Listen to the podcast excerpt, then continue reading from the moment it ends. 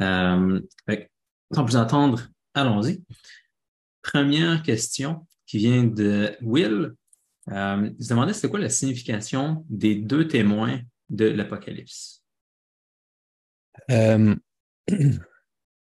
ben, traditionnellement, les deux témoins dans l'Apocalypse sont interprétés comme étant les deux personnes qui sont montées au ciel, c'est-à-dire les deux personnes qui ne sont, pas, euh, sont pas mortes. C'est sûrement une vieille interprétation. Je ne sais pas d'où elle vient, mais elle est assez ancienne. Donc, ça serait euh, Enoch et Élie. Euh, fait que, tu sais, dans le fond, tu peux le comprendre comme l'idée de quelqu'un qui descend du ciel. C'est ça un peu l'idée. Fait que l'idée, c'est que ces témoins-là, ils sont des, des, des hommes qui sont, qui sont montés, qui sont devenus des, principautés, puis qui là, ils redescendent pour manifester une sorte de dernier avertissement là, avant, que, avant que les choses soient trop tard. on connaît un peu l'histoire de, ben, Élisée qui a monté vu que c'est dans l'Ancien Testament. Enoch, c'est peut-être un peu moins clair pour tout le monde. Mais Enoch, c'est ça. Élie et Enoch, dans le fond, c'est les deux personnages dans l'Ancien Testament qui ne sont pas morts. Fait que Élie, euh, comme tu dis, il y a une histoire, euh, tu sais, ça dit qu'il est monté dans un chariot de feu, euh, tout ça. Mais dans, dans Genèse, il y a juste une phrase qui parle de qui était un des ancêtres de Noé. Puis ça dit Enoch a, marché avec Dieu et il n'était plus. Ça, ça a été interprété comme quoi Enoch a été enlevé comme Élie, dans le fond, au ciel. la façon que c'était représenté souvent dans les premières images chrétiennes, là, au début euh, de l'iconographie, c'était la même façon, là, comme un, sur un chariot de feu. D'ailleurs, quand Jésus monte au ciel, dans l'ascension, souvent il est représenté sur un chariot. Euh, c'est un peu ambigu parce que c'est un, un chérubin, dans le fond, avec les quatre personnage, mais ça, c'est relié avec l'image du chariot, avec des roues, des roues avec le chérubin. C'est une image euh, de, qu'on voit du chariot dans. Euh, c'est, une image qu'on voit du chariot dans la vision d'Ézéchiel. C'est ce qu'on appelle le Merkaba, c'est-à-dire le genre de chariot divin euh, qui est vraiment d'ailleurs qui est présent dans le mysticisme juif. C'est ça un peu l'idée des, deux témoins. Euh, ils sont un peu comme des précurseurs du Christ, dans le sens que c'est les deux qui sont montés au ciel. Euh, puis ils sont aussi, euh, disons, des hommes qui peuvent, qui peuvent juger ou qui peuvent agir hmm. de, témoins pour la, dernière, le dernier moment. Parfait. Eh bien. Ensuite, on a quelques questions de Stéphane. Puis la première va quand même surprise. Je ne sais pas si c'est un pattern dans d'autres langues aussi, mais euh, il se demandait s'il y avait une raison pourquoi euh, dans euh, quelques langues, il, y a, marqué ça en français, en anglais, en espagnol et en allemand, qu'il y a d'habitude une sonorité vraiment similaire entre le chiffre 8 et nuit. Donc, en français, il y a 8 nuit. En anglais, il y a 8 night. En allemand, c'est act et nacht. Et en espagnol, c'est ocho et noche. Euh, fait que j'avais jamais pensé à ça, puis je connais pas ces langues pour savoir s'il y a une structure comme ça dans, plein de langues. Mais... Non, j'ai aucune idée. J'ai jamais, j'ai, jamais pensé à ça, mais j'ai jamais non plus pensé entre la relation entre le 8 et la nuit. Ouais. ouais. Malheureusement, j'aurais pas de réponse. Euh. Ouais, symbole numérologique, c'est pas ça qu'on fait plus aujourd'hui. Mais aussi, euh, des, je fais toujours attention. en fait, on peut parler de ça, là, le, le symbolise de la sonorité similaire. Euh, je pense que d'un côté, il y a les crackpots, qui vraiment, il y a des gens crackpots qui voient des, ressemblances sonores, dans les mots, puis que là, ils font des sauts, là, des sauts d'interprétation incroyables. Ça, c'est sûr qu'il faut toujours faire attention à ce genre d'interprétation-là. Mais ça ne veut pas dire que ce n'est pas impossible qu'une ressemblance sonore amène à une connexion symbolique. Euh, puis même, au niveau juste matériel, au niveau des causes matérielles, on peut l'expliquer, c'est-à-dire, il y, a, quand même une, dire, il y a quand même une quantité assez indéfinie de mots qui sonnent semblables. on ne sait pas mm-hmm. exactement. Ça dépend des mots. Il y a des mots qui ressemblent plus et tout. Mais quand il peut y avoir une sorte de saut entre les deux, puis surtout si c'est un saut qui est qu'on se rappelle, puis qui reste, en théorie, ça, ça, peut, ça peut montrer que cette émergence-là de relation, elle a quelque chose qui colle, un genre mm-hmm. de. Euh, fait, c'est pour ça qu'il faut faire attention à, des genres de sauts d'interprétation vraiment folles, mais des fois, faut pas non plus juste complètement mettre ça de côté parce que c'est possible euh, que la raison pour qu'on s'en rappelle, c'est parce qu'elle a un sens. Un, exemple classique, c'est quand on voit les, les, gens érudits là, qui, qui vont se moquer des les anciennes interprétations parce qu'ils vont dire qu'il n'y a pas de relation étymologique entre des mots qui sont la même sonorité. Un exemple classique, c'est le nom Chronos, c'est-à-dire le dieu euh, Saturne, qui est devenu Saturne dans l'époque romaine. Puis Chronos, c'est H-R-O-N-O-S, qui veut dire le temps. Puis là, mm-hmm. les anciens, ils ont collé ce sens, ces deux sens-là, pour donner à l'image de Saturne un peu l'image du, euh, du, vengeur, du, vendangeur avec son, sa faux qui, ramasse le, truc. Puis là, les, les érudits aujourd'hui ont dit c'est ridicule parce qu'il n'y a pas de lien, il n'y a pas de lien étymologique, le mot chronos pour le Dieu, puis le mot chronos pour le temps, il n'y a absolument aucun lien étymologique entre les deux. Mais c'est ça, c'est que dans ce cas-là, ce n'est pas grave, ça ne change rien. Parce que le fait que les gens ont vu ça, puis qu'ils ont commencé à tourner autour, puis à s'en rappeler, euh, il y a vraiment un lien entre le symbolisme de Saturne et le symbolisme du temps. Euh, mm-hmm. dans, tout, dans tout le symbolisme que Saturne, à cause que c'est un symbolisme de révolution, euh, il y a un lien entre ça et le temps, c'est certainement, c'est sûr. Eh bien, prochaine question, encore de Stéphane. je ne sais pas si tu vas avoir déjà regardé ça, tu vas pouvoir répondre. Il demandait la série d'Alexandre Astier qui s'appelle Camelot. Euh, c'est une série humoristique française là-dessus. Euh, il demandait si tu avais déjà regardé et si tu avais des idées là-dessus. C'est une série quoi? C'est une série télé? Une, ouais, une série télé française euh, humoristique sur euh, le roi Arthur et ses chevaliers. Non, je ne connais pas ça du tout. puis, Toi, tu as déjà vu ça? Ben, j'ai déjà vu des extraits, mais je n'ai jamais regardé en détail. Il y aurait peut-être de quoi d'intéressant à faire, mais il faudrait que je l'écoute plus parce que c'est sûr que c'est comme on, sûrement qu'ils se moquent de certaines choses de, de de l'histoire de Prince Arthur. Euh, c'est drôle que ce soit des Français aussi sur l'histoire de Prince Arthur en Angleterre, fait que doit se donner à, à, cœur joie, mais je n'ai pas assez regardé les détails pour savoir s'il y a de quoi d'intéressant. Oui, ça. Euh, dernière question qui nous vient de Stéphane. Il m'a demandé sur le plan symbolique, c'était quoi la différence entre l'icône du calice inexhaustible et celle plus classique où le Seigneur est représenté sur le bras de sa mère? Fait que, je sais pas si tu sais euh, exactement c'est quoi les images auxquelles il fait référence. Ben, je sais pas, là, je, connais. C'est quoi c'est-tu l'image de, la Vierge dans une coupe, c'est ça? Je pense que c'est euh, le calice inexhaustible, je pense que c'est Jésus dans la coupe, justement. C'est comme l'enfant Jésus dans la coupe avec euh, Marie derrière, si je ne me trompe pas. Puis ça, puis la, la, la mère avec l'enfant, c'est ça? Oui, oui. Oui, c'est ça. C'est sûr que c'est des, des, symboles qui sont similaires. C'est un symbolisme qui est comme analogique. Donc, il y, a quelque chose qui, qui fait qu'on comprend qu'il y a un lien entre la Vierge et le calice. Des fois, on peut montrer la Vierge dans le calice, c'est pas grave. Ou des fois, la Vierge une fontaine.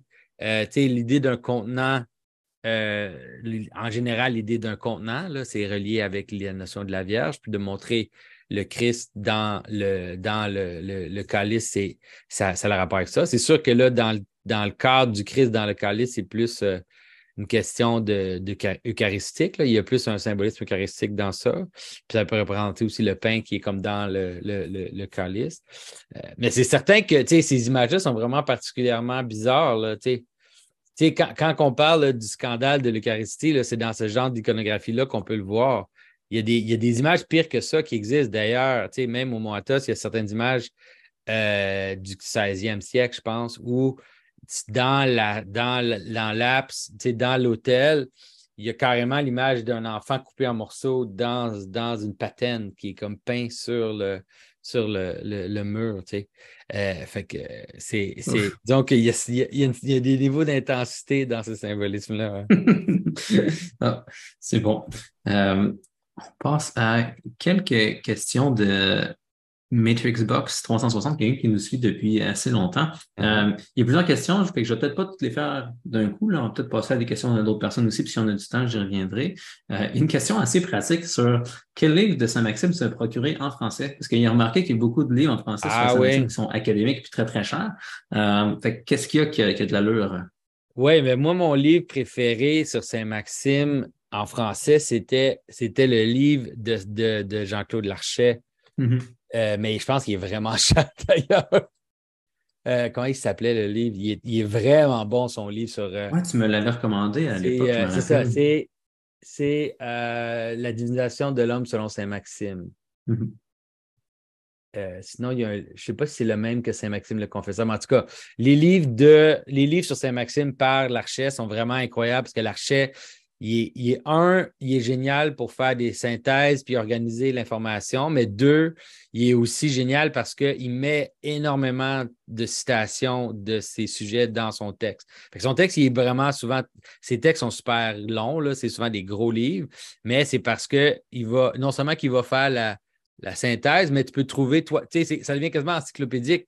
Ça dit, si mhm. tu cherches une citation de Saint-Maxime, c'est mieux d'aller dans l'archet puis de chercher le, chapitre qui parle de tel sujet, trouver sa citation, que d'aller dans l'œuvre de Maxime lui-même parce que c'est plus facile. C'est vraiment un super livre. C'est sûr que je pense que c'est un légendaire qui va coûter très cher. Ouais, je pense qu'il coûte super cher son livre sur Saint-Maxime. Ah, ben, c'est pas si Je le vois sur, euh, je le vois sur Amazon à 63 euh, usagé. Ah c'est pas si C'est pas si C'est édition du CERF. C'est bon. Je pense qu'on peut passer à la prochaine. Écoute, il y a des euh, questions dans le chat aussi. Je ne sais pas si vu que les gens sont déplacés pour venir nous voir neuf personnes en, tout. oui, c'est vrai. On peut adresser les questions dans le chat. C'est euh, une bonne idée. Il y a Ben qui a laissé un commentaire euh, en premier. Comment réconcilie-t-on l'aspect vaste, informe et vide du ciel avec l'aspect informe et vide de la terre? Oui, c'est ça. C'est une super bonne question, euh, cette question-là, parce que c'est de comprendre l'idée des deux pôles euh, de la création, puis de comprendre que d'une certaine façon, les deux pôles de la création, ils ne sont pas manifestes. Quand, quand ça dit dans Genèse que Dieu créa le ciel et la terre, que le ciel était informe et vide, que la Terre était informe et vide, c'est comme, c'est comme si c'était l'actualité pour le potentiel en soi. C'est une bonne façon de le comprendre. Fait que, fait que ça n'a pas, ni un ni l'autre est incarnationnel, ni un ni l'autre a un corps. C'est-à-dire la potentialité n'est pas un corps, puis l'essence ou l'actualité, ce n'est pas non plus un corps. C'est seulement quand il y a une rencontre des deux que les corps apparaissent. Euh, fait que c'est la meilleure façon de le, comprendre. Tu peux imaginer que la Terre, c'est des identités sans corps. Excuse-moi, le ciel, le ciel, c'est des identités sans corps, puis que la Terre, c'est de la potentialité sans identité. Fait que c'est la meilleure façon de comprendre la relation entre les deux. Très bien. Puis ensuite, il y a Marcel Gabriel qui nous dit Faudrait-il voir le ciel et la terre comme le haut et le bas, ou bien voir la terre comme le centre et le ciel comme ce qui l'entoure, ou bien comme ces deux visions, ou bien comment ces deux visions vont-elles ensemble? Oui, c'est ça. En fait, en fait c'est intéressant parce que tu peux, tu peux le voir des deux façons. si tu lis dans la Divine Comédie, il y a comme des représentations des deux en même temps. C'est-à-dire, d'une certaine façon, euh, il y a même une sorte d'inversion qui arrive dans la Divine Comédie. Au début, la Terre est représentée comme le centre, puis le ciel est représenté comme les gens, une genre de vaste, le, le, vaste autour.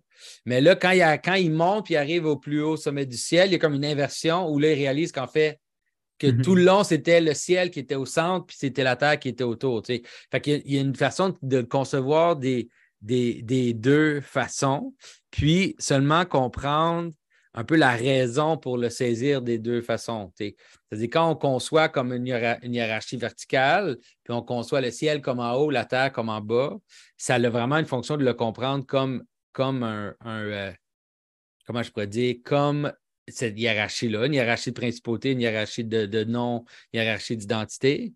Euh, mais quand on comprend la Terre comme disons, le centre puis le ciel comme étant autour ou étant, étant autour, c'est un pour saisir la relation de comment que le ciel, en fait, est plus vaste, c'est-à-dire comment que les, les, le, monde spirituel est plus vaste et, plus, plus grand, puis contient, disons, le corporel à l'intérieur. Euh, c'est ça, que le monde corporel est contenu d'une certaine façon dans le monde spirituel ou dans le monde plus haut. Hmm. Peut-être la meilleure façon de le voir. C'est bon. Ensuite, Claude Qu'est-ce que l'arbre de la connaissance du bien et du mal symbolise? Je comprends qu'il s'agit de l'intégration inappropriée et égocentrique d'un interdit, d'un étranger, mais pourquoi connaissance bien et mal? Euh, oui, c'est ça. Ben, moi, j'aime bien Mathieu, il, a commencé à dire euh, genre bien et mal, pas dans le sens juste moral, mais juste dans le sens de good and bad, on pourrait dire en anglais, de quelque chose qui est la bonne chose, quelque chose qui est, qui est la mauvaise chose. Euh, puis, en tout cas, la façon que, que Saint-Éphrem, par exemple, le représente, c'est de dire que quand tu connais, quand tu connais quelque chose, tu entres, il y a une union avec cette chose-là. Puis si, si tu n'es pas prêt pour être uni à quelque chose, tu, tu, peux, tu, peux te, tu peux être comme perdu dans cette chose-là. Tu, peux le comprendre comme euh, la différence entre être uni à quelque chose, ça, va faire bizarre de dire, de manger quelque chose puis d'être mangé, peut-être. C'est-à-dire, le, truc un peu de la connaissance du bien et du mal, c'est qu'en mangeant l'homme, en mangeant le fruit, ils se sont fait comme dévorés par le bien et le mal. Ils sont devenus comme prisonniers des opposés. Puis là, ils étaient, euh, étaient incapables de voir ce qui transcendait les opposés. Fait qu'ils deviennent. C'est pour ça que après qu'ils mangent l'arbre du bien et du mal, ben là, tout d'un coup, ils voient tout de suite les opposés. Ils deviennent comme obsédés par ça. Et tout de suite, ils veulent se cacher. Ils disent Ah, ils se cachent. Non, tu sais, là, il faut que je me cache, je suis nu. Tout est dangereux pour moi. Puis ils commencent à blâmer l'autre. C'est la faute à qui? C'est la faute à Ève. C'est la faute au serpent. Fait que tu peux voir que c'est, d'une certaine façon, la, la, dualité, la dualité de l'expérience humaine, mais la façon dont Adam et Ève se sont perdus dedans plutôt que le maîtriser. Fait que Saint-Éphrem, par exemple, il dit que si Adam avait attendu de recevoir le fruit la connaissance du bien et du mal d'en haut, venu d'en haut, c'est-à-dire que Dieu lui donne, bien, il, aurait été, comme la, connaissance de la santé et de la maladie, mais du point de vue de la santé, tandis que là, c'est comme la connaissance de la santé et de la maladie du point de vue du malade. Ah, parfait, ça. Je pense que c'est clair. Euh, ensuite, Thiago, euh, qui nous demande si tu peux parler un peu de l'épisode de la couronne d'épines. Quel est le symbolisme des soldats et pourquoi le texte dit explicitement qu'ils assistaient, euh, qu'ils donnaient de l'attention à Jésus? Que les soldats donnaient de l'attention à Jésus, dans quel sens? Je ne suis, pas sûr. Peut-être que Thiago peut préciser. Je ne me rappelle pas non plus comment le texte dit que les soldats assistaient. Ah, c'est ça, oui, je peux comprendre. Ben, le texte, c'est-à-dire, il y avait une, ce genre de, de, de, ce que les soldats font, c'est qu'ils font la couronne d'épines, ils la mettent sur sa tête et après ça, ils lui donnent un, roseau dans la main. Euh, puis après ça, ils, font semblant de le vénérer, ils font semblant de dire qu'il est le roi. Fait qu'ils sont comme. Ils font, ils font c'est comme une moquerie de, de, soumission au roi. Ben, c'est ça, dans le fond, ça, c'est une belle image de tout ce qui arrive à la crucifixion. C'est-à-dire ce qui arrive euh, ce qui arrive à l'extérieur et ce qui arrive à l'intérieur, il y a comme une sorte de double ironie qui se passe dans la crucifixion tout le long, où des soldats font semblant de, de, le vénérer, se moquent de lui, puis mais finalement, ça se retourne parce que en la fin, c'est réellement qu'ils le, reconnaissent comme roi. C'est-à-dire, sans le savoir un peu, malgré eux, ils reconnaissent comme roi. La même chose quand ils mettent l'affiche au-dessus de sa tête, c'est-à-dire, ils font ça pour se moquer de lui, mais finalement, ce qui est écrit là, c'est vrai. C'est comme une sorte de double ironie. C'est la même chose dans la couronne d'épines, qui est euh, que le symbolisme de la couronne d'épines, c'est d'une certaine façon une des meilleures compréhensions de c'est quoi une couronne, une meilleure compréhension de c'est quoi, euh, comment la, chute est changée en gloire. Euh, mais que, tu sais, une couronne, c'est ça aussi, mais un peu mal compris c'est super important de le saisir, c'est-à-dire la couronne du roi, c'est aussi la façon dont la chute est comme changée en gloire, de façon pas tout à fait juste ou pas tout à fait parfaite. L'idée du roi, puis l'idée de la civilisation, l'idée de, tout ça, ça vient du péché, ça vient de Caïn, ça vient de, tout ça.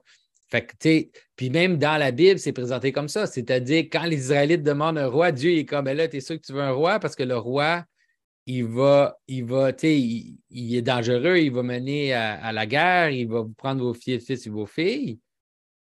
Mais malgré ça, je vais changer en gloire. Fait que malgré ça, l'image de David va devenir l'image du Messie, l'image du roi va devenir l'image de, du, euh, du Fils de l'homme. Parfait. Euh, désolé du changement de tête, c'est juste, euh, il y avait des trucs bizarres dans, dans les mêmes, mais c'est réglé. Euh, je pense qu'on peut On peut retourner un peu ouais, aux questions d'avant. Ouais, mais en fait, il y a. On est rendu à 13, 13 personnes. Ça monte. En, français, en français. En français. ouais, on peut. En fait, je vois, on pourrait peut-être faire une dernière dans le chat parce qu'il y a Ben qui a fait un follow-up à notre réponse sur le ciel.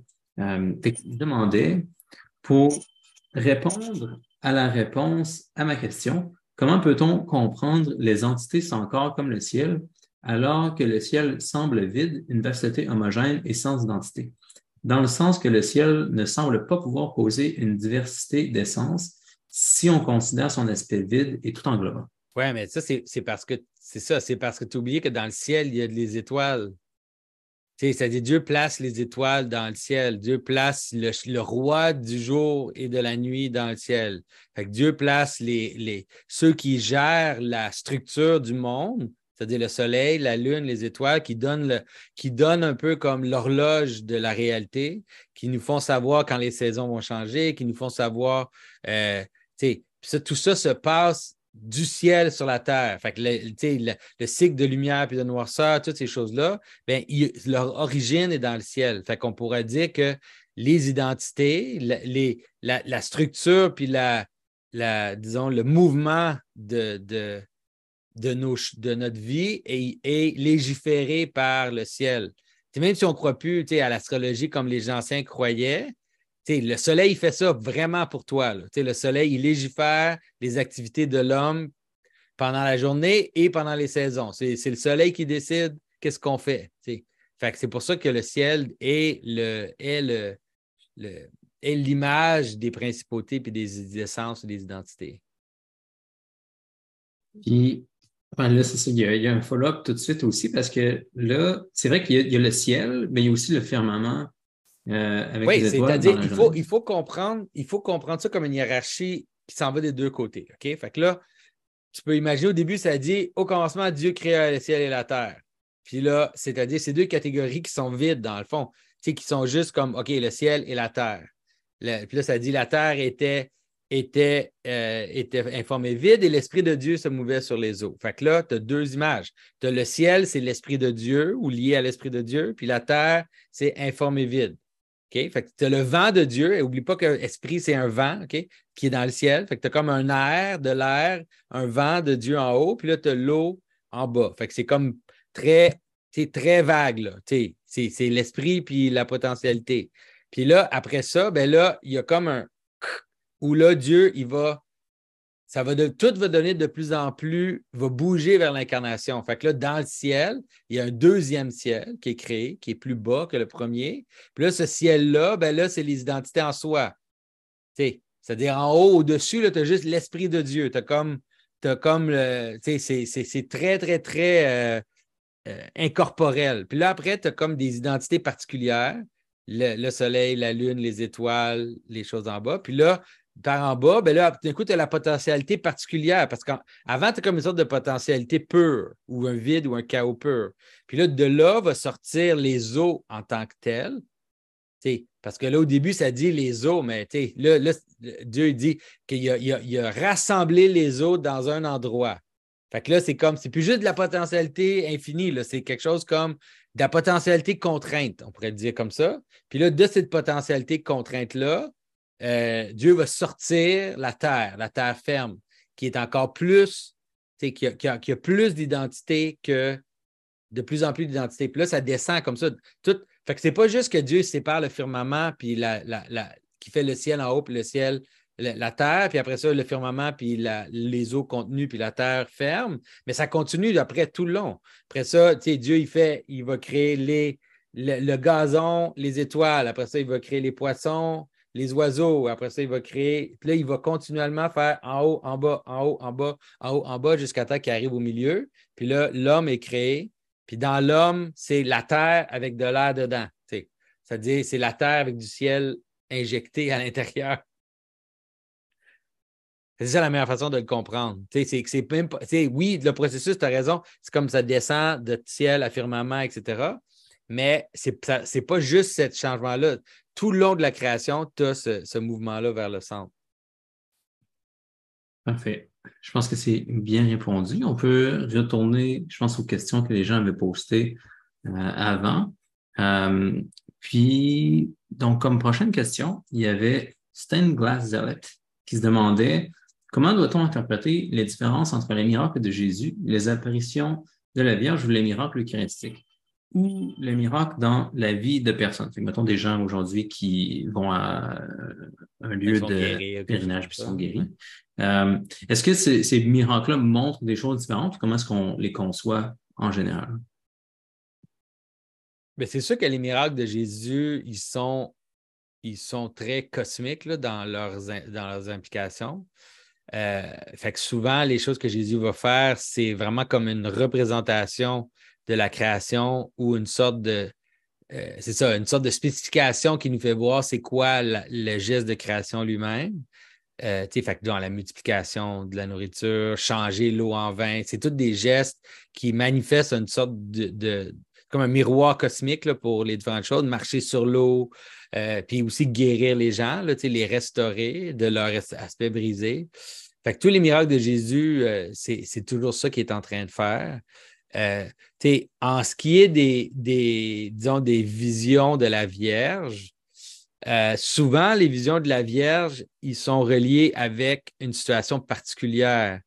C'est-à-dire, c'est quelque chose comme, la Vierge, elle agit comme le protecteur des cités, elle agit comme une sorte de... euh, elle, est là pour faire des choses particulière, je ne sais pas quoi d'autre dire. C'est moins cosmique que ce que Jésus accomplit dans ses miracles. Puis souvent, c'est la majorité euh, des, des, manifestations de la Vierge, en tout cas au 19e, 20e siècle, surtout dans l'espace catholique, c'est toujours des, des avertissements, des avertissements par rapport à des choses qui s'en viennent, de dire, dans le fond, répentez-vous, sinon il va y avoir telle conséquence, telle conséquence, telle, conséquence. Euh, puis tandis que les miracles personnels, ben, c'est ça, c'est plus restreint. Mais en général, les miracles personnels, ils sont quand même un reflet des structures. Parce que des miracles, c'est des choses qu'on veut qui sont liées au bien.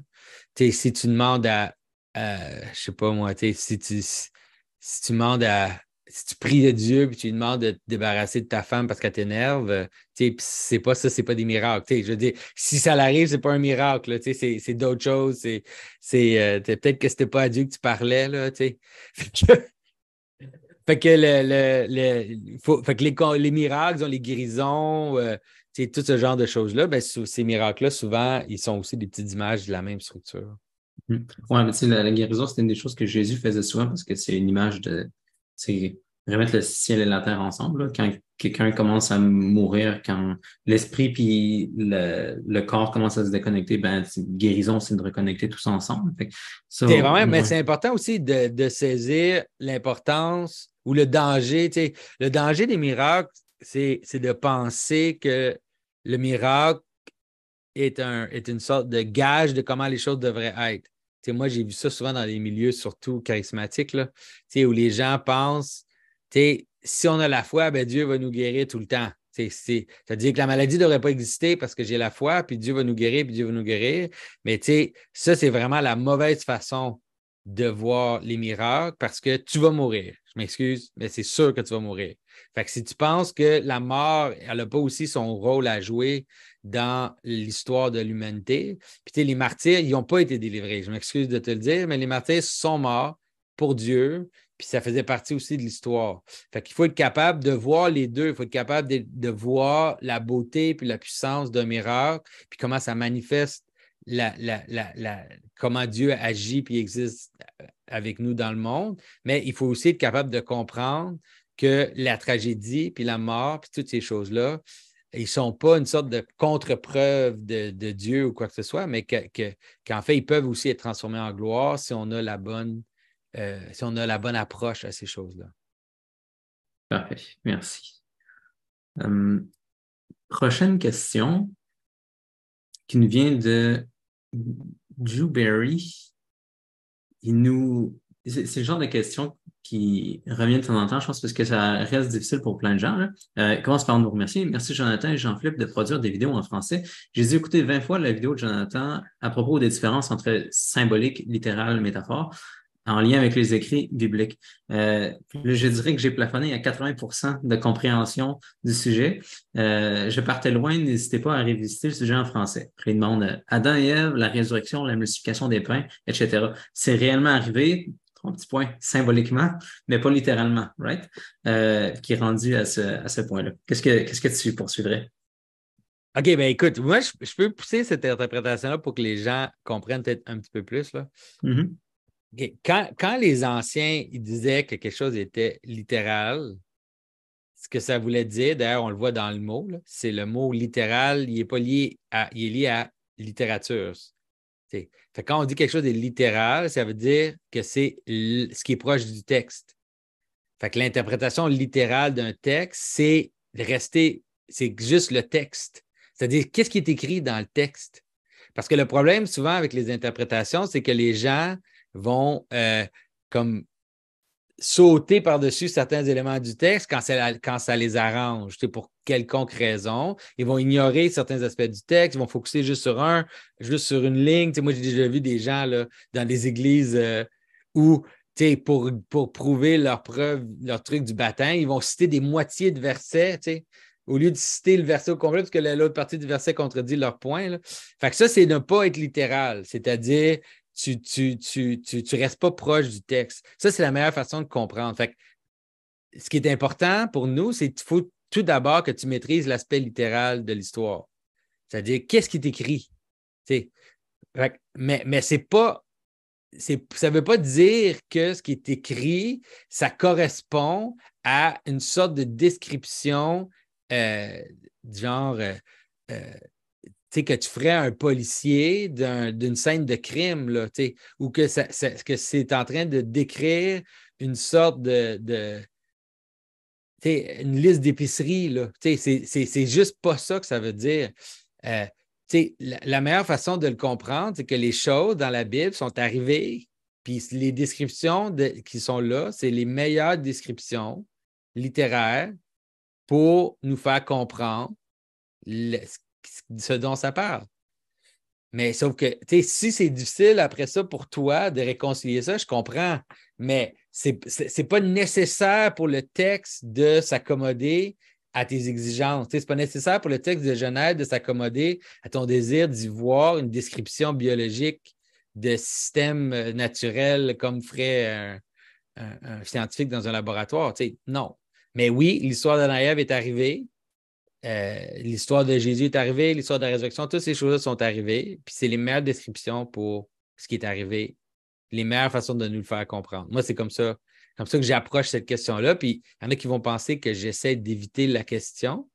Mais honnêtement, je ne pense pas que j'essaie d'éviter la question. Parce que, parce que ce qui arrive, c'est important parce que c'est aussi une question de référence.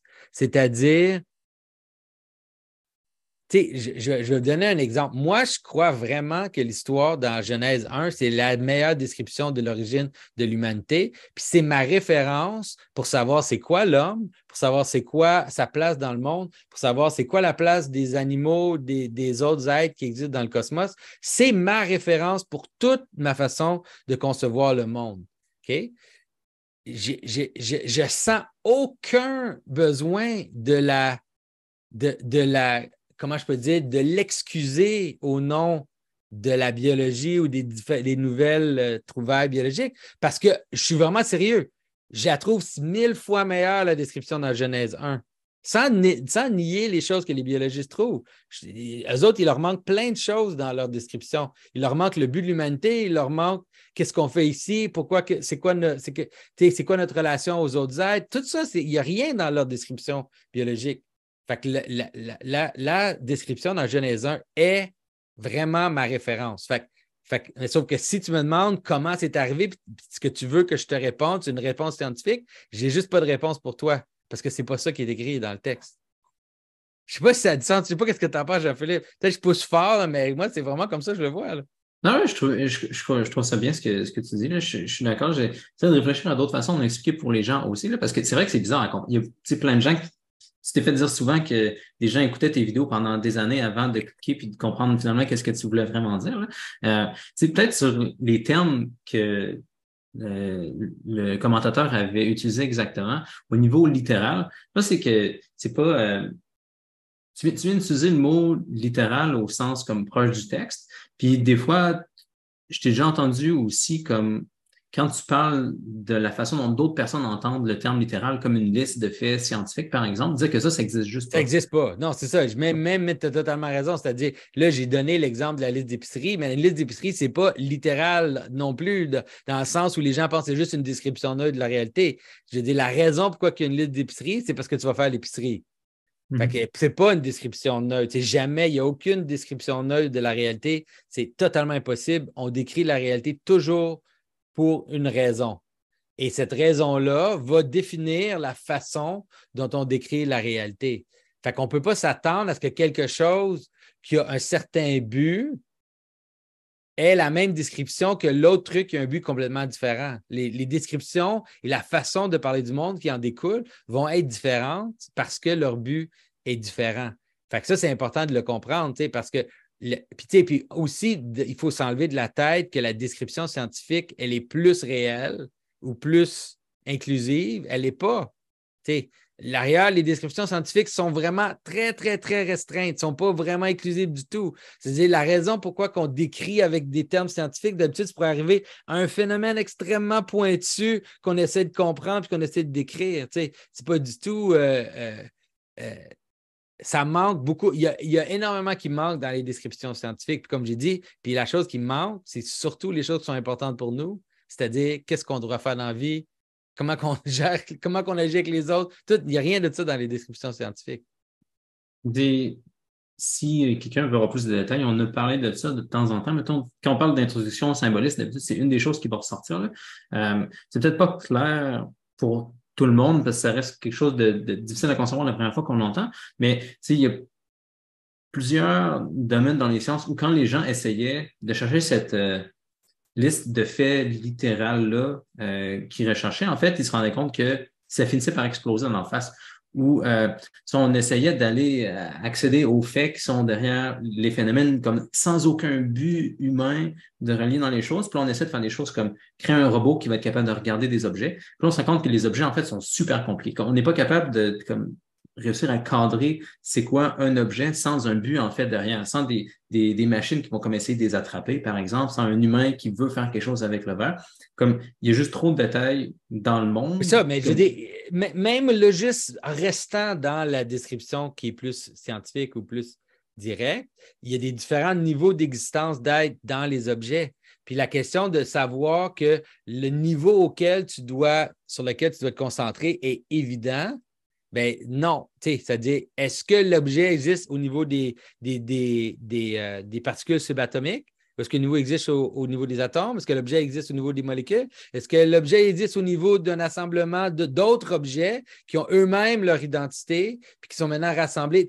c'est comme juste ça, déjà là, tu as un sérieux problème parce que l'existence de l'objet que tu perçois, il faut que tu sois, il, devient extrêmement restreint, même dans son, dans son identité la plus froide, parce que tu dois, tu dois savoir à quel niveau que l'objet existe. Ça, aussi, je dis là, je viens de dire ça, puis il y, a plein de monde qui ne savent, pas, savent pas de quoi je parle. Ah, t'es, es sur mute, Jean-Philippe. Ah, merci. je pense qu'on a quand même fait notre possible pour cette question-là, puis on devrait passer à, une prochaine. Euh, mais ça peut faire le pont quand même vers une autre question qu'on s'est fait poser euh, de Matrix Box. Il se demandait si on pourrait expliquer un petit peu les différences euh, entre donc, ce que, ce que tu veux dire par symbole, ce que Platon voulait dire par forme ou ce que Aristote voulait dire par, euh, par essence ou forme aussi. Oui, ben, le, le symbole, c'est un peu l'endroit où se rencontre un but, une essence, un. un... Moi, j'aime, c'est pour ça que j'aime Saint-Maxime. Euh, on va, je vais vous dire pourquoi. Là. Euh, mais on va commencer par dire que le symbole, c'est l'endroit où le, sens ou l'essence rencontre le monde. C'est comme l'endroit où ce que les deux se, se, rencontrent ensemble. Puis l'effet que ça a, c'est un effet horizontal, c'est-à-dire de rassembler des éléments multiples ensemble vers un. Puis ça a un effet vertical qui est en effet de viser ou de, de pointer vers cette unité-là qui est au-dessus de, la multiplicité. Euh, puis, mais ce qui est intéressant dans Saint-Maxime, pourquoi j'aime vraiment Saint-Maxime, c'est que lui, il fait juste prendre toutes ces idées-là comme forme, but, logos, essence. Il fait juste les smash ensemble d'une certaine façon. Tu sais, il était comme, tu sais, c'est tout un peu la même, c'est tout un peu la même chose. C'est l'aspect spirituel ou l'aspect invisible ou le, la chose, le moteur invisible qui fait, qui amène les choses ensemble vers l'unité. Euh, mais ce qui est intéressant dans l'idée de le voir comme logos, la façon dont Saint-Maxime en parle, c'est que ça le ramène dans l'horizon humain. Mais ça, Jean-Philippe et moi, on en a parlé une couple de fois. on, a eu plusieurs discussions sur ça. Euh, c'est de comprendre que le monde est intelligent, pas de façon neutre, mais qui est intelligent de façon qui est liée à la, à l'amour, à la volonté, à la, à la, directionnalité, on pourrait dire. Ce n'est pas, pas, juste pas juste des formes qui existent dans l'invisible, mais c'est des formes actives. C'est plus comme des. C'est plus, même, je dire que c'est plus proche de la, façon païenne de comprendre le monde où on conçoit les, les formes comme des agents, comme des dieux, comme des anges, comme des agents qui agissent sur le monde, puis qui, ont comme des royaumes d'influence, euh, qui des fois peuvent même se compétitionner entre elles, euh, entre, eux. Mais, c'est une meilleure façon de le comprendre. C'est plus proche, selon moi, de la façon dont, en tout cas, c'est la façon que je pense que Saint-Maxime le comprend. Lui, il n'est pas obligé d'aller autant dans l'idée des dieux et tout, mais en, parlant de logos ou de but, de raison d'existence, ben là, il garde dans le monde d'une sorte d'intelligence euh, qui a comme une direction. Oui, parfait. Ça, ne reste pas un, sujet facile, mais euh, c'est sur les vidéos qu'on avait faites où on avait un genre de débat entre euh, Saint Thomas, Saint Maxime, puis euh, nos positions, ça aidait. il a beaucoup de notions qui sont utilisées de chez les Grecs, mais comme c'est une bonne façon, je pense, de voir ce que Saint Maxime a fait, comme d'essayer de rassembler tout ça ensemble. Parce que les formes, l'idée qu'il existe des structures intelligibles dans le monde sont, sont utilisées par Saint Maxime, mais sont comme rentrées dans un modèle qui est plus vaste, peut-être. puis Platon nous laissait avec certains mystères même. On a fait aussi un épisode sur euh, Platon puis euh, Moïse, puis comment tu peux voir quelque chose dans la caverne qui essaie de tendre un peu vers euh, le christianisme, mais comme juste des formes classiques qui resteraient comme statiques en dehors du monde matériel, ça, ça laisserait un certain problème parce que ce serait dur de voir pourquoi il y aurait un contact avec la réalité de, de, ces formes-là. C'est pour ça que l'idée de l'amour, comme, comme Dante présente dans sa, sa comédie, c'est ça, c'est là que ça monte. C'est c'est pas, pas juste des formes statiques qui, tombent ou qui chutent un peu mm. comme une espèce d'idée gnostique, mais c'est plutôt des gestes d'amour. C'est-à-dire les formes elles-mêmes, ce serait comme des, gestes d'amour de Dieu envers le monde pour amener le monde à, monter vers lui. Oui, exact. C'est pour ça que, comme Platon, il dit qu'il faut que le philosophe redescende dans la caverne. Une fois qu'il est sorti proche des formes, il faut qu'il aille comme, faire comme les formes puis descendre, en fait, c'est de sortir les gens. je pense qu'il y avait une aspiration euh, dans, dans, ça déjà. Euh, oui, d'ailleurs, écoute, j'étais allé au Moatos il y a quelques semaines, là, puis j'ai mm-hmm. amené quelques personnes dans, dans, un des monastères. Je me souviens plus c'est quel le nom du monastère, mais c'est un des monastères grecs. Puis dans le narthex de, de, du monastère, quand tu arrives dans le monastère, il y a comme une sorte de salle d'entrée avant d'aller à l'intérieur. Puis il y a mm-hmm. tous les philosophes grecs qui sont mm-hmm. représentés, là, comme en icône, là, sans, sans, sans auréole, mais quand même. Là. Ils sont quand même proches. C'est cool ça. Euh, peut peut-être en faire une derrière déjà avant, puis après ça, je vois qu'il y a eu d'autres questions dans le chat, fait qu'on pourra y retourner. Euh, c'est Alex Gagnon disait Bonjour à vous deux ou à qui que ce droit qui gère la chaîne. J'aimerais savoir si vous pourriez m'aider à trouver le livre d'un certain René, probablement René Guénon, dont Jonathan mentionne lorsqu'il parle des mots avec la racine KRN. Euh, ah ouais, oh boy, c'est drôle qu'il se rappelle de ça. Crown, euh, Oui, je pense que ça, c'était dans son livre euh, sur le, les symboles de la science sacrée. je pense que c'est dans ce livre-là. il y a tout un article sur ce, sur ce, sur ce sujet-là, là, les mots qui ont la, racine KRN. comme, le groupe, comme le groupe de musique, là, Korn. Ouais. C'est vraiment. D'ailleurs, c'est vraiment relié. C'est ah, sûr qu'ils ont choisi, ont choisi ce nom-là? Parce qu'il écrit avec un K. Ouais, pas Guénon en tant que tel, mais l'idée de cette racine-là, que le, mot corne, le mot couronne, euh, tout ça là, ensemble.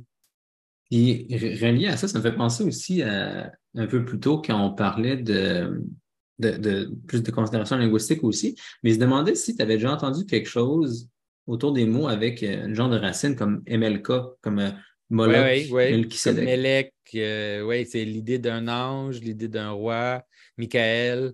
Oui, oui, il y a tout un, il y a tout un, il y a vraiment quelque chose d'intéressant, en tout cas dans, en hébreu, avec cette, cette racine-là. Là. Fait que quand tu vois un nom qui a un lien entre, c'est ça, que c'est soit, soit MKL ou MLK. Euh, c'est un peu l'idée de principauté, c'est l'idée mm-hmm. de, quelque chose qui est. C'est pour ça que mm-hmm. c'est. pour ça que les, les, euh, les anges, les, les, rois, tout ça, c'est vraiment euh, intéressant, en effet. Ah, non, je n'avais jamais entendu ça. Euh... Ouais, mais Melchizedek, mais c'est le mm-hmm. roi de justice.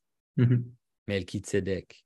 Est-ce que c'est juste en hébreu qu'on voit ça? Comme, je pense pas. Je pense que c'est d'autres, toutes les, les, langues sémitiques. C'est sûr que, -hmm. genre phénicien, euh, arabe et tout. Mm-hmm. Euh, mais s'il y a ça dans d'autres langues, je ne sais pas. Mm-hmm. Intéressant. Je pense qu'on peut retourner à quelques questions dans le chat que des gens avaient laissées. donc, une question de Yehuda. Jonathan, penses-tu que le christianisme est l'histoire, le récit parfait? Ou penses-tu que l'avenir pourrait compter un récit qui le transcende tout en l'incluant? Si, répète la dernière partie. Ou penses-tu que l'avenir pourrait compter un récit qui le transcende tout en l'incluant? Oui, bien, moi, je pense que je pense que l'idée, euh, eschatologique, c'est ça.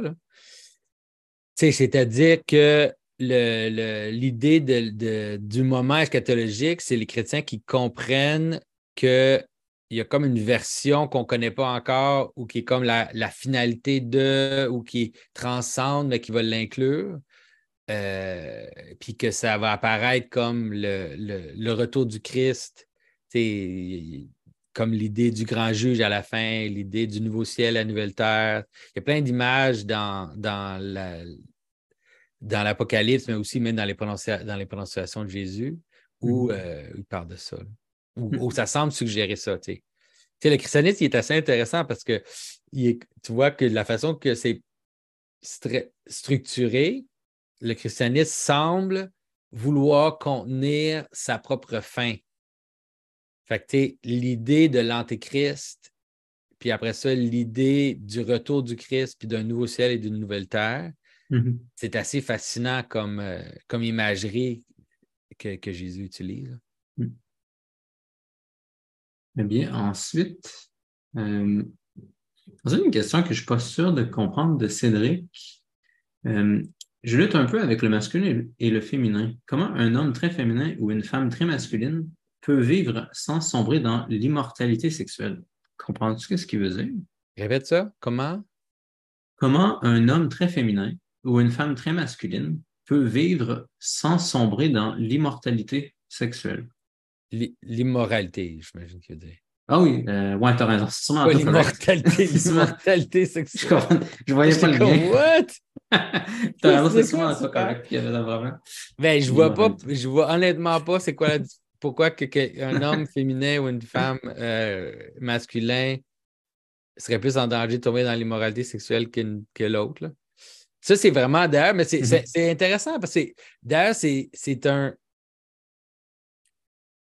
C'est un problème par rapport à l'immoralité sexuelle dans, dans mm-hmm. l'Église. C'est comme les gens, on dirait qu'ils oublient comment sévère que l'Église est par rapport mm-hmm. à la sexualité.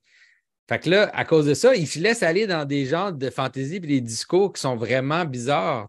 C'est-à-dire, l'Église, elle est, elle est vraiment, est tellement sévère que idéalement, c'est idéalement, pour chaque relation sexuelle que tu as, tu dois avoir un enfant. Pretty much. Ça, c'est l'idéal. Mais mm-hmm. tu sais, c'est comme Fait que là, là, en dehors de ça, tout est comme un peu bizarre, toute exception. Puis là, tu sais, on accepte, disons, de compter les jours dans le mois, mais tu sais, pas sûr qu'on l'accepte tant ça. Puis tu sais, pas, pas, tu peux pas utiliser de, contraception. Puis il faut certainement pas que tu penses à une autre femme. Il faut pas que tu regardes une autre femme. Puis il faut pas, tu sais, c'est comme l'immoralité sexuelle est tellement sévère qu'après ça, quand les gens disent ah, ben ceux qui ont des désirs, euh, des, des, désirs homosexuels, disons, ben, ah, c'est vraiment dommage pour eux, c'est vraiment difficile parce que là, tu qu'est-ce qu'ils vont faire? Tu es comme, dude, quoi, tu penses que toutes les autres personnes, nous, on est comme toutes free and easy, puis tout va bien? C'est comme, non,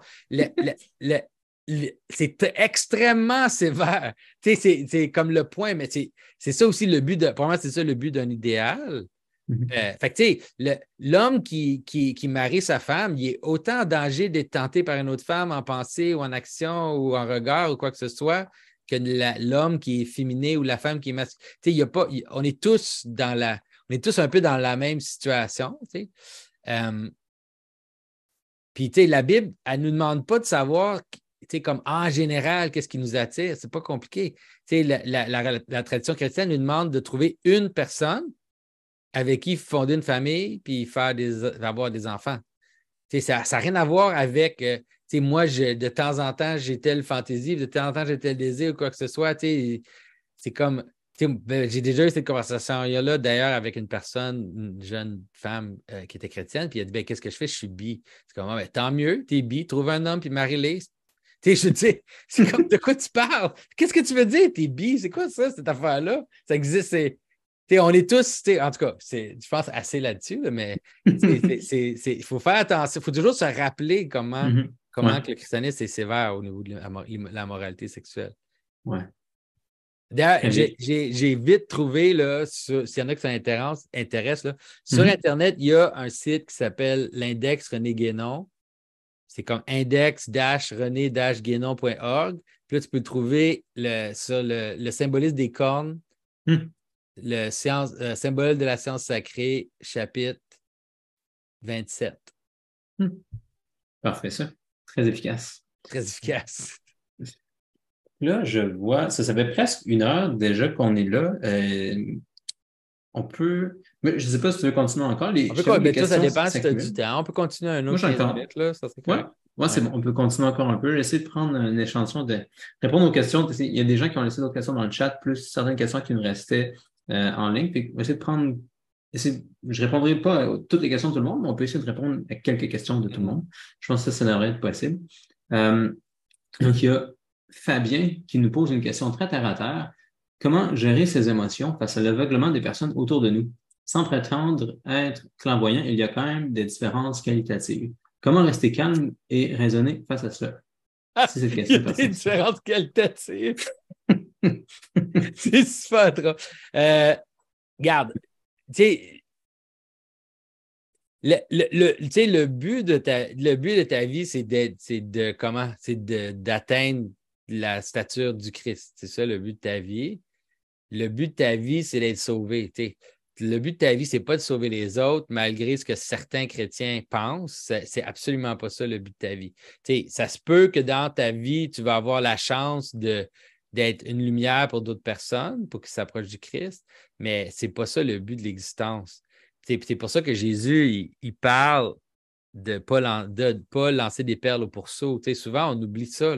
On pense qu'il faut juste toujours être en train de, de, dire nos opinions à tout le monde, puis essayer de convaincre tout le monde de notre truc. Ben non. Euh, il faut au contraire avoir un certain discernement, puis garder sa langue, puis garder son silence, puis d'être capable de parler dans les moments où c'est approprié. Mais quand, quand tu fais face à quelqu'un qui ne peut pas comprendre ou qui ne veut pas comprendre ou qui, qui est tellement hostile, euh, tu sais, des fois, tu peux faire plus de mal en parlant qu'en juste en gardant silence, puis en, mm-hmm. en étant un exemple du bon, du bien. Des fois, à ce moment-là, c'est ça qui est, qui est mieux que de parler et d'essayer d'influencer les autres. Mm-hmm. Eh bien, prochaine question euh, de Fanny. Tu dis souvent que les hybrides sont comme des monstres marins au marge. Comment ceux d'entre nous qui ont des parents de deux différentes origines devrions-nous interpréter cette idée? le centre et la périphérie semblent constamment changer justement à cause des hybrides. Les hybrides deviennent le nouveau centre et le centre actuel était auparavant hybride. C'est deux commentaires différents. Je ne sais pas si sont Oui, oui, oui. Euh, mais dans le fond, tu sais, comment je pourrais dire? l'idée de l'hybridation, c'est juste une réalité. C'est juste une réalité. C'est juste une description. Ben, pas juste, mais c'est une description de la façon dont l'identité fonctionne. Ce n'est pas, pas en fait un jugement de, de valeur en tant que tel. Même si c'est vrai que souvent, ben, les monstres, ils sont représentés comme étant problématiques, c'est peut-être la meilleure façon de le comprendre parce que c'est vrai que les monstres ou l'hybridation, elle est problématique. Puis, tu sais, je dis ça en sachant que que moi-même, j'ai des instances d'hybridation dans ma vie. Puis ces instances d'hybridation-là, elles sont problématiques parce que elles sont. C'est comme une sorte de confusion où tu ne sais pas exactement de quel côté tu, vas, tu vas exister. Fait quand tu es, par exemple, l'enfant de, parents qui sont de différentes euh, religions, différents groupes ethniques ou différentes langues ou différents, différentes, différentes classes sociales ou quoi que ce soit, tu vas avoir l'expérience d'hybridation, puis ça va être une expérience qui va être deux choses, qui va être possiblement innovatrice, créatrice et, et euh, improvisationnelle, qui a quand même un certain côté positif, mais aussi qui va être difficile, souvent confus, puis souvent euh, mitigé, c'est-à-dire si, si, si, si, tu maries, euh, je ne sais pas, si ton père est musulman ta mère est chrétienne, ben là, c'est quelle fête que tu fêtes? Est-ce que tu es baptisé? Est-ce que tu un nom chrétien? As-tu un nom musulman? Euh, ça devient vraiment compliqué parce que, parce que les identités, ils se confrontent et ils se, ils se frappent. Mais en vérité, c'est quelque chose qu'on a tous à l'intérieur de nous ben, à différents niveaux. Ce n'est pas, pas comme s'il y a des gens hybrides et des gens qui, qui, qui sont purs on a tous des aspects de notre vie où on fait face à l'hybridité, puis des aspects de notre vie où on est plus proche d'une sorte de clarté d'identité. Euh, puis c'est plus de saisir les effets de l'un de l'autre, puis de pouvoir le faire le mieux avec chacune des situations. Euh, fait que quand tu es, si donc que tu es, pris dans une, dans une situation où dans ta famille, il y a une sorte d'hybridité, ben c'est bon de le savoir parce que là, tu pourrais en faire le mieux possible. Parce que si tu fais, si tu si tu te rends pas compte, tu fais semblant que ce n'est pas là, bien là, tout ce qu'il va y avoir, c'est de la chicane. Il veut avoir de la chicane, il veut genre deux choses qui se battent tout le temps, tout le temps, tout le temps, tout le temps. Mais si tu t'en rends compte, tu dis OK, on n'est pas, on est ça, on, est, on a ça en nous. Puis à ce moment-là, tu peux commencer à, à, créer une sorte de, à improviser. Tu veux, pas, c'est ça la, réalité de l'hybridité, c'est que tu dois improviser parce que tu es comme en deux, en deux mondes. Euh, je ne sais pas si ça, ça l'aide à comprendre parce que c'est.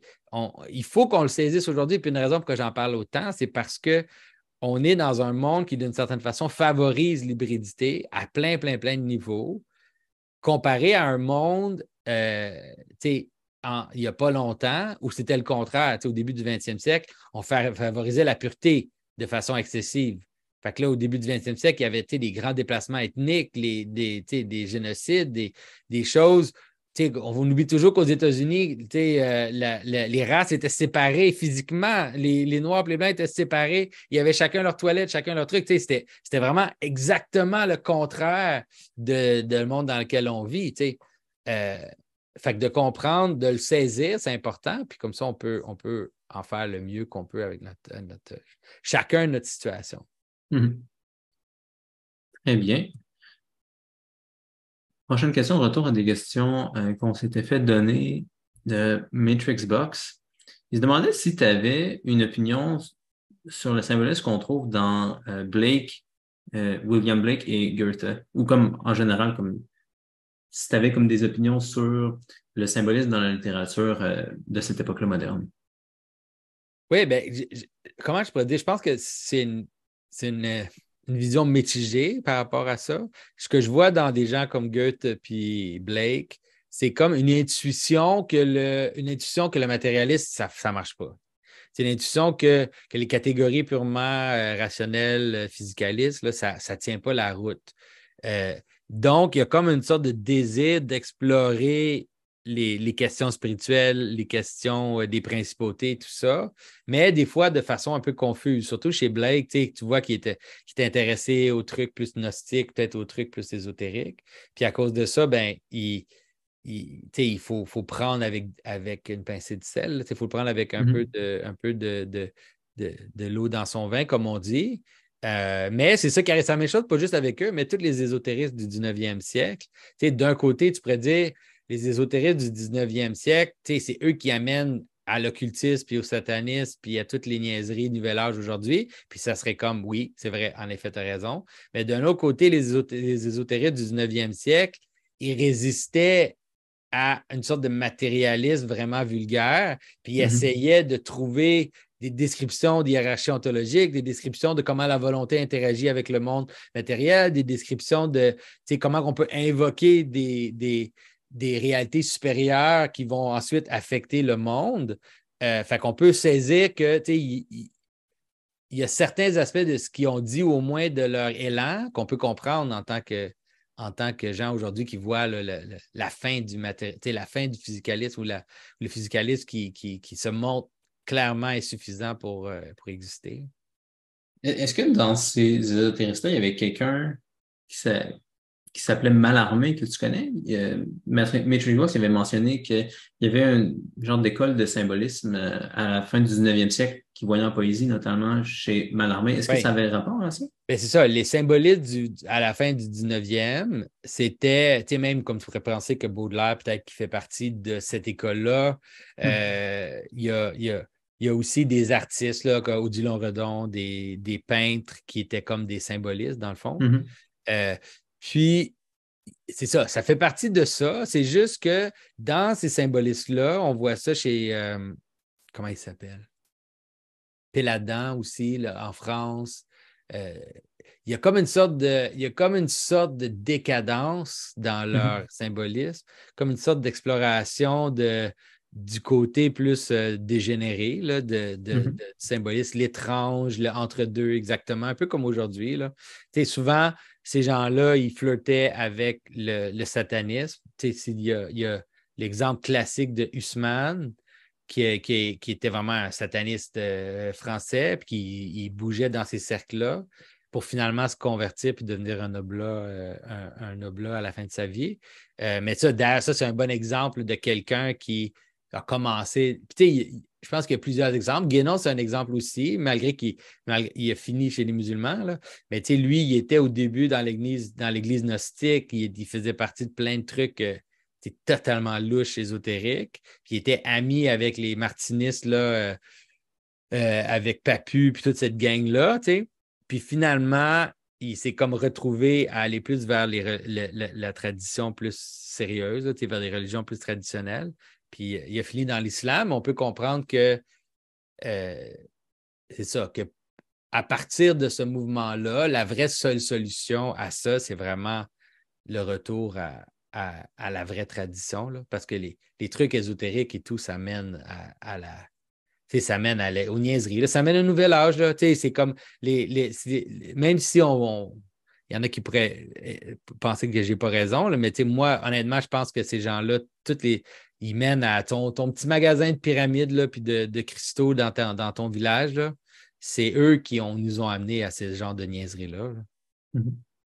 Il y, aurait-il moyen de dire, c'est quoi les plus grosses différences entre leur système et ton système? Ou, ben, je ne sais même pas si on peut appeler ça un système, ce qu'ils font. C'est peut-être trop chaotique. Ben, ça dépend, ça dépend qui. Mais par exemple, les, si tu regardes les, les, les ésotéristes sont plus gnostiques, ben, il étaient des, ésotéristes plus gnostiques. Il y avait tendance à, à mépriser l'incarnation. Il y avait tendance à mépriser aussi la religion populaire. Il avait tendance à aller vers une idée élitiste du mysticisme, comme quoi on va laisser les, les, petits religieux dans la poussière, puis nous, on va s'élever dans les sphères les plus, hautes. Tandis que la vraie tradition chrétienne, elle unit tous les niveaux ensemble. C'est-à-dire, dans la liturgie, il y a le symbolisme le plus ésotérique que tu peux imaginer. C'est tout ce que les ésotéristes ont voulu euh, au niveau de, principes hauts et contenu dans le mystisme chrétien et dans la liturgie. Euh, mais aussi il descend au plus bas, puis il est accessible à tous. Il, il, lie les, morceaux ensemble. Tandis que dans la tradition ésotérique, que ce soit les gens qui vont vers des sociétés secrètes comme les, les Rose-Croix ou les francs-maçons, puis tout ce genre de trucs-là, tu as comme une sorte d'élitiste qui veut, qui, méprise en fait le, commun, qui méprise la, la, vie de tous les jours. Puis si c'est plutôt les magiciens, là, si tu penses à, à puis à tous ces gens-là, ben là, à ce moment-là, c'est plus le côté Nietzschéen, c'est plus la volonté du, du surhomme qui se manifeste dans le monde. Puis ça aussi, ça ne marche pas. Ça, ça, ça, ça, mène à, ça mène à, la manipulation, ça mène à, à l'image du, du, surhomme et des, des, gens de supériorité ethnique, toutes ces choses-là. Il y a un lien quand même entre, entre ce genre de pensée-là, puis Nietzsche, puis finalement euh, les, les, gens fascistes du 20e siècle. Très bien. Je pense que ça fait le tour de ça. On peut faire? Je pense qu'on a le temps pour. Petit cours d'ésotérisme. Euh, oui, les différences. Ben, c'est. Les genres de choses auxquelles je ne parle jamais. En anglais, je pense que je n'ai jamais parlé de ça. ben, en français, on, dirait que c'est peut-être plus euh, connu là, à cause de gens comme Guénon. Oui, c'est ça. Ou tu sais, les niveaux, je sais pas, il y avait quand même plus d'intellectuels peut-être euh, connus qui débattaient le matérialisme comme ça. mais sinon, je crois qu'on aurait peut-être le temps pour une ou deux questions de plus dans le, le chat et ce serait ça. une question de Question de, Fanny, la dernière question. Quels sont des défauts ou des erreurs ou des manques dans le christianisme? Ben, le christianisme en tant que tel. Ben, c'est quand même large comme question. Ben, ça, j'imagine, tu aurais des critiques précises de Oui, je peux avoir des critiques précises d'erreurs qui se sont installées. Mais c'est vrai que, disons, le christianisme, dans son aspect global et cosmique, là, selon moi, il y a toute l'histoire dedans, du mm-hmm. début jusqu'à la fin, puis au nouveau début. Mm-hmm. Euh, mais en tant que. Puis même dans ses erreurs, on pourrait dire que dans ses erreurs, il y a comme un, aspect étrange et providentiel qui fait que même les erreurs dans l'histoire chrétienne vont mener à une sorte de, de salut. Mm-hmm. je, pense, par exemple à la fragmentation qui est due au protestantisme. On pourrait dire ah, ben, c'est ridicule, ça montre comment ça n'a ça, pas, de sens, toute, toute cette fragmentation-là de 10 000 euh, différentes sortes de, sectes euh, protestantes. Mais c'est à partir de ces 10 millions de sectes protestantes que, par exemple, la Bible a été traduite dans toutes les langues du monde, que, les, que tous les gens sur la terre, dans toutes les tribus les plus éloignées, ont entendu parler de l'histoire du christianisme. Fait même dans sa fragmentation, le christianisme semble être en train de remplir le monde mystérieusement. Euh, c'est la même chose pour le schisme entre l'Orient et l'Occident. Je, crois que ça a une fonction, puis ça aura une fonction cosmique à la fin. on va être surpris de voir comment tout ça va se, va, se résoudre. Selon moi, c'est lié avec ce que Jésus a dit, quand il dit il faut que le scandale arrive ou il faut que le péché arrive euh, mais malheur par ceux à qui ça arrive, c'est comme s'il comprenait que euh, tout ça doit se passer. on voit ça dans les prophéties souvent. Ne vous mm-hmm. inquiétez pas, tout ça doit arriver. Euh, ça va mener de façon surprenante à un, coup de théâtre à la fin. comme tu disais plus tôt, avec le fait que le christianisme semble inclure sa propre fin et résolution à l'intérieur de lui-même. Donc, par exemple, le fait que ben, ce que tu viens de, citer là, avec Judas qui a été une occasion de chute, où c'est mal que Judas ait fait ça, mais ça réussit ça à quand même être utilisé dans l'histoire pour un plus grand bien. Euh, mais à. Fanny a continué dans le chat, c'est une bonne question. Elle dit N'y a-t-il pas le risque d'un totalitarisme de penser que le christianisme soit complète? Je pense que tu as raison, puis que c'est à ça que sert dans le christianisme, il y a comme une genre de valve pour éviter ça. Puis c'est ce qu'on appelle l'eschatologie. C'est-à-dire qu'il y a comme une sorte d'ouverture dans le christianisme vers un horizon qui est, qui est comme attendu, espéré, mais qui n'est pas. Qui, qu'on, on, sent, sait qu'il ne peut pas être totalement manifesté, puis qui n'est pas non plus. Euh, qui est représenté par des images plutôt que par juste une description euh, euh style historique. Là. Euh, fait, que l'idée eschatologique, je pense que c'est ça. L'idée qu'à la fin, il y a un jugement dernier. Puis dans, dans nos images du jugement dernier, on n'a pas l'idée que tous les chrétiens vont être sauvés. Puis que on voit dans les images de l'enfer les moines, puis les, les évêques, puis les prêtres Puis que, j'ai l'impression que le, côté scatologique du christianisme, il, est un, il est comme un genre de. un peu un vaccin contre ce danger-là de, la totalisation. Mais...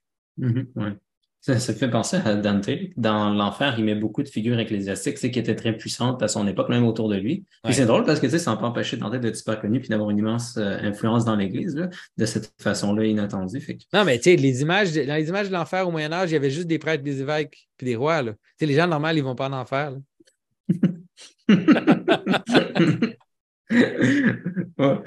Sur ce, je pense que c'est un, bon moment, un bon moment pour arrêter. On a fait environ un, heure et quart. Euh, ben, merci, merci Jonathan, merci à tout le monde d'avoir été là. C'est le fun. Au début, ça, je trouvais qu'il n'y avait pas tant de questions sur YouTube en tant que tel, mais il y a pas mal de monde dans le chat. Fait que on n'en a pas manqué, on n'a pas le temps de tout faire. J'ai essayé de répondre au moins à quelques questions de tout le monde. Donc, euh, merci encore. Puis ben, on va se revoir pour le prochain épisode.